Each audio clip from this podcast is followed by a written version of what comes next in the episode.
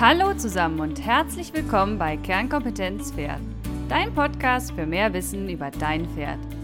Ich bin Dr. Veronika Klein, Fachtierärztin für Pferde, Reiterin, Trainerin und Chiropraktiker.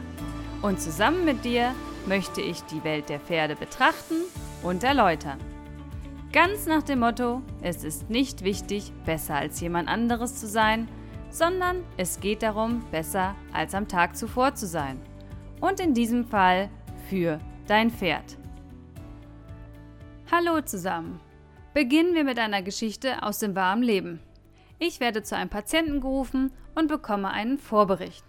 Ihr könnt ja schon mal miträtseln oder mitdenken und schauen, ob ihr eine Diagnose oder eine Differentialdiagnose im Kopf habt, worüber es in dieser Folge geht.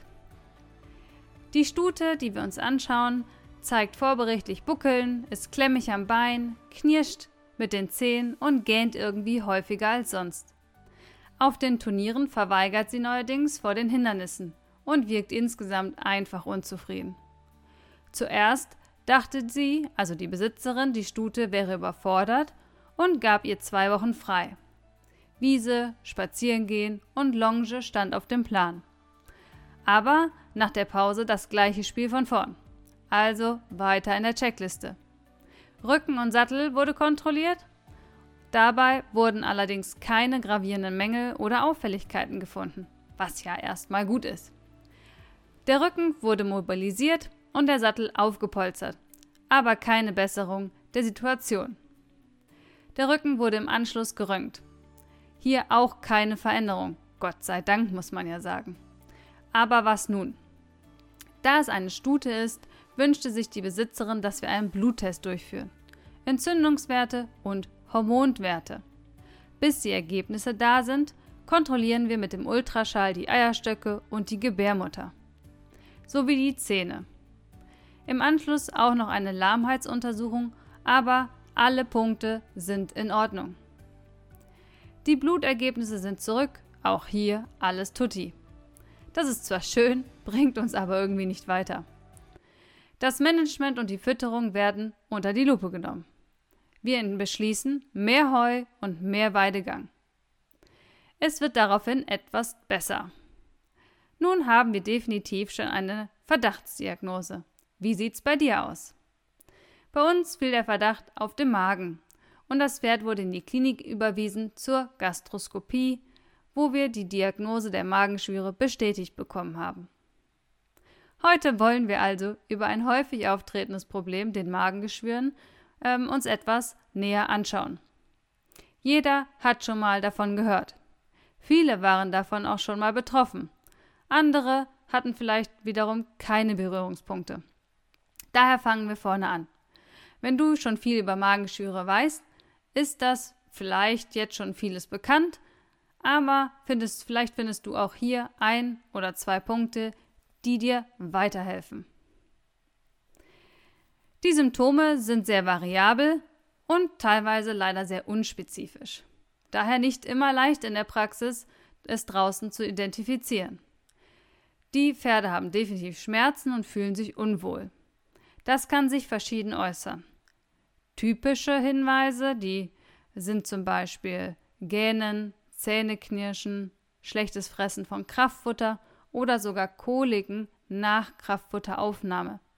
Das sind eher alles stark hinweisende ähm, Symptome für Magengeschwüre.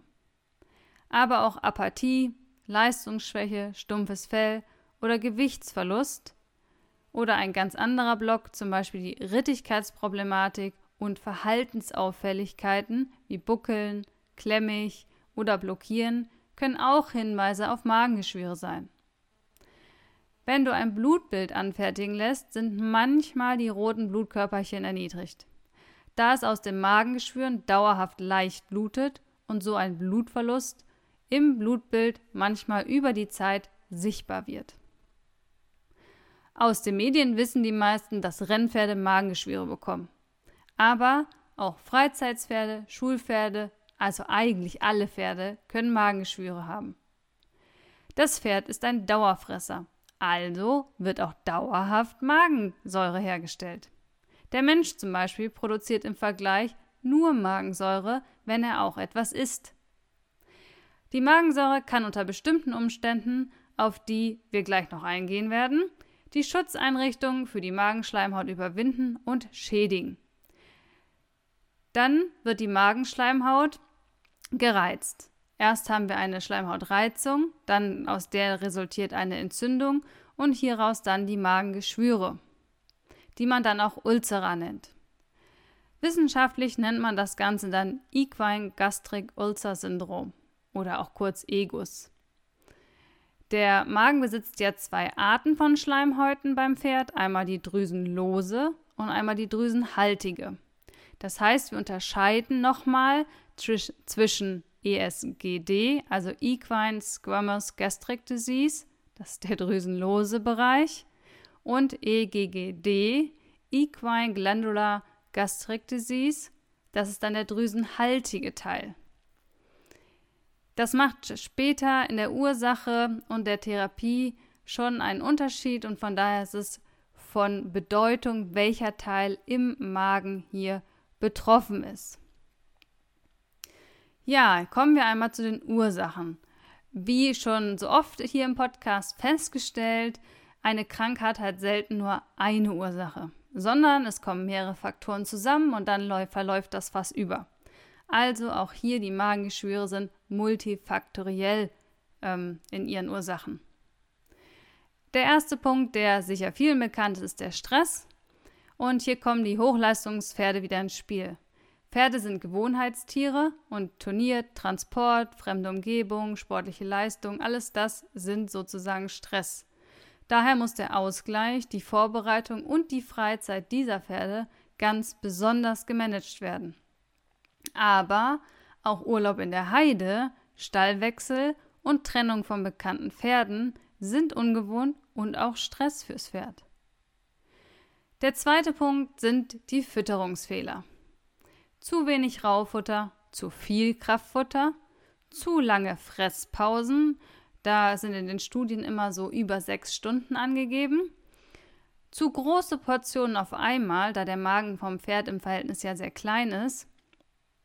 Oder auch der zu hohe Stärkeanteil oder die zu hohe Stärkeaufnahme am Tag ähm, beeinflussen das Risiko negativ. In ähm, einigen Studien wurde gezeigt, dass eine reine Strohfütterung sich negativ auswirkt und einen besonders hohen Einfluss hat der Zugang zu Wasser. Besteht kein Wasserzugang auf den Paddocks, ist das Risiko für Magenschwüre deutlich erhöht. Wo wir dann schon bei den Haltungsfehlern wären. Da haben wir auch Stress durch Boxennachbarn, zu lange Stehzeiten und insbesondere ist untersucht worden, dass kein sozialer Kontakt zu anderen Pferden die Situation verschlechtert. Wenn jetzt feste Wände zwischen den Boxen sind, also keine Gitter zum Durchschauen, ist das besonders negativ. Eine andere Studie hat zum Beispiel gezeigt, ähm, dass es auch einen Einfluss von Musik in der Stallgasse gibt. Pferde mögen es lieber ruhig im Stall ohne Musik und hören es lieber, wenn wir miteinander reden anstatt das Radio. Ja, zum vierten Punkt. Als Ursache für Magengeschwüre sind noch Medikamente zu nennen. Bestimmte Entzündungshemmer greifen den Magen an. Ähm, das gilt übrigens genauso für den Menschen. NSAIDs haben diese Nebenwirkungen. Das ist eine Gruppe von entzündungshemmenden Schmerzmitteln, wie zum Beispiel Phenylbutazon. Zentral wirksame Schmerzmittel dagegen haben diese Wirkung übrigens nicht, wie zum Beispiel das Metamizol oder das Novalgin. Diese wirken dann aber auch nur schmerzlindernd und nicht entzündungshemmend. Fünfter Punkt, der angesprochen werden muss bei den Ursachen, ist das Training. Reite zu deiner Freude, sagt Ingrid Klimke. Leider sieht man sehr häufig unzufriedene Reiter auf ihren Pferden mit völlig unsachgemäßem Gärten- und Zügeleinsatz laut brüllend auf dem Pferd. Das ist definitiv völlig unangebracht. Es konnte in Studien gezeigt werden, dass Pferde, Pferde trainerspezifisch, also personenbezogen, mehr oder weniger Magengeschwüre entwickeln. Das ist schon interessant, muss man sagen. Auf der anderen Seite ist es so, dass das Reiten in einer höheren Gangart als Schritt an und sich den Druck im Bauchraum erhöht und so kann es schon zum Hochschwappen der Magensäure in den empfindlichen, drüsenlosen Bereich führen und so zu Magenschwüren kommen. Als letzten Punkt möchte ich noch einmal die Kolik anführen, denn es kann dazu kommen, bei Darmerkrankungen, dass Verdauungssäfte aus dem Dünndarm zurückfließen.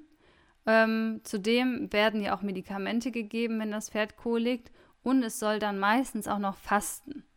Das sind natürlich alles Dinge, die für den Magen ungünstig sind und daher sollte nach einer Kolikbehandlung immer mit an den Magen gedacht werden. Einmal möchte ich noch eine Studie vorstellen. Hier wurden untrainierte Pferde von der Wiese geholt und natürlich untersucht. Die hatten alle keine Magengeschwüre. Diese wurden dann aufgestallt, antrainiert und mit mehr als 6 Kilogramm Kraftfutter am Tag gefüttert. Und das erschreckende Ergebnis, nach 14 Tagen hatten alle Pferde Magengeschwüre. Das gibt einem schon zu denken. Wie gesagt, die einzige Diagnosemöglichkeit besteht in der Gastroskopie und in den offiziellen Empfehlungen wird immer angeraten, bevor Medikamente verabreicht werden, diese durchzuführen. Da es, wie vorhin schon erwähnt, ähm, entscheidend ist, ähm, wo die Geschwüre sitzen, also im drüsenhaltigen oder im drüsenlosen Anteil. So, noch ganz kurz zu den Therapiemöglichkeiten. Das Präparat der Wahl ist das Omeprazol, das ist ein Protonenpumpenhemmer, der die Produktion der Magensäure herabsetzt. Dieses Medikament ist übrigens auch dopingfrei und kann auch in der Turniersaison angewendet werden. Weitere Medikamente sind das Ranitidin, aber am wichtigsten ist natürlich die Prophylaxe, damit die Geschwüre nicht wiederkommen. Denn wenn du immer das tust, was du immer getan hast, bekommst du immer das, was du immer bekommen hast. Also heißt es hier Management kritisch begutachten und für das Pferd positiv verändern. Längere Fresszeiten, sozialer Kontakt, immer Zugang zu Wasser, fairer Umgang miteinander, mehrere kleine Mahlzeiten am Tag. Ihr merkt schon, es läuft wieder auf eine artgerechte Fütterung und Haltung der Pferde hinaus. Lauftier, Dauerfresser und Herdentier. So, es gibt noch weitere Medikamente und Prophylaxemaßnahmen, das würde aber hier heute den Rahmen sprengen. Möchtest du noch mehr erfahren? Ich halte am 9.2. einen Vortrag über Magengeschwüre und Werner erzählt hier auch noch etwas über die Fütterung davor. Du magst uns live sehen? Dann schau doch vorbei. Wir würden uns auf dich freuen. Mehr Infos findest du wie immer auf meiner Homepage. Auch gibt es nun einen Newsletter, der dich über alle Fortbildungen, Webinare und Kurse up-to-date hält. Er wird einmal im Monat erscheinen und auch immer Infomaterial erhalten über aktuelle Themen aus der Pferdewelt. Trage dich gerne dafür über meine Homepage ein. So, und schlussendlich möchte ich mich noch bei Sebi87M bedanken für diese unglaublich nette Rezension auf iTunes. Ich bin immer noch ganz gerührt. So, und damit ein Gruß an eure Pferde. Genießt die Zeit mit ihnen. In dem Sinne, Hacken runter, Stimmung rauf. Bis dahin, eure Veronika.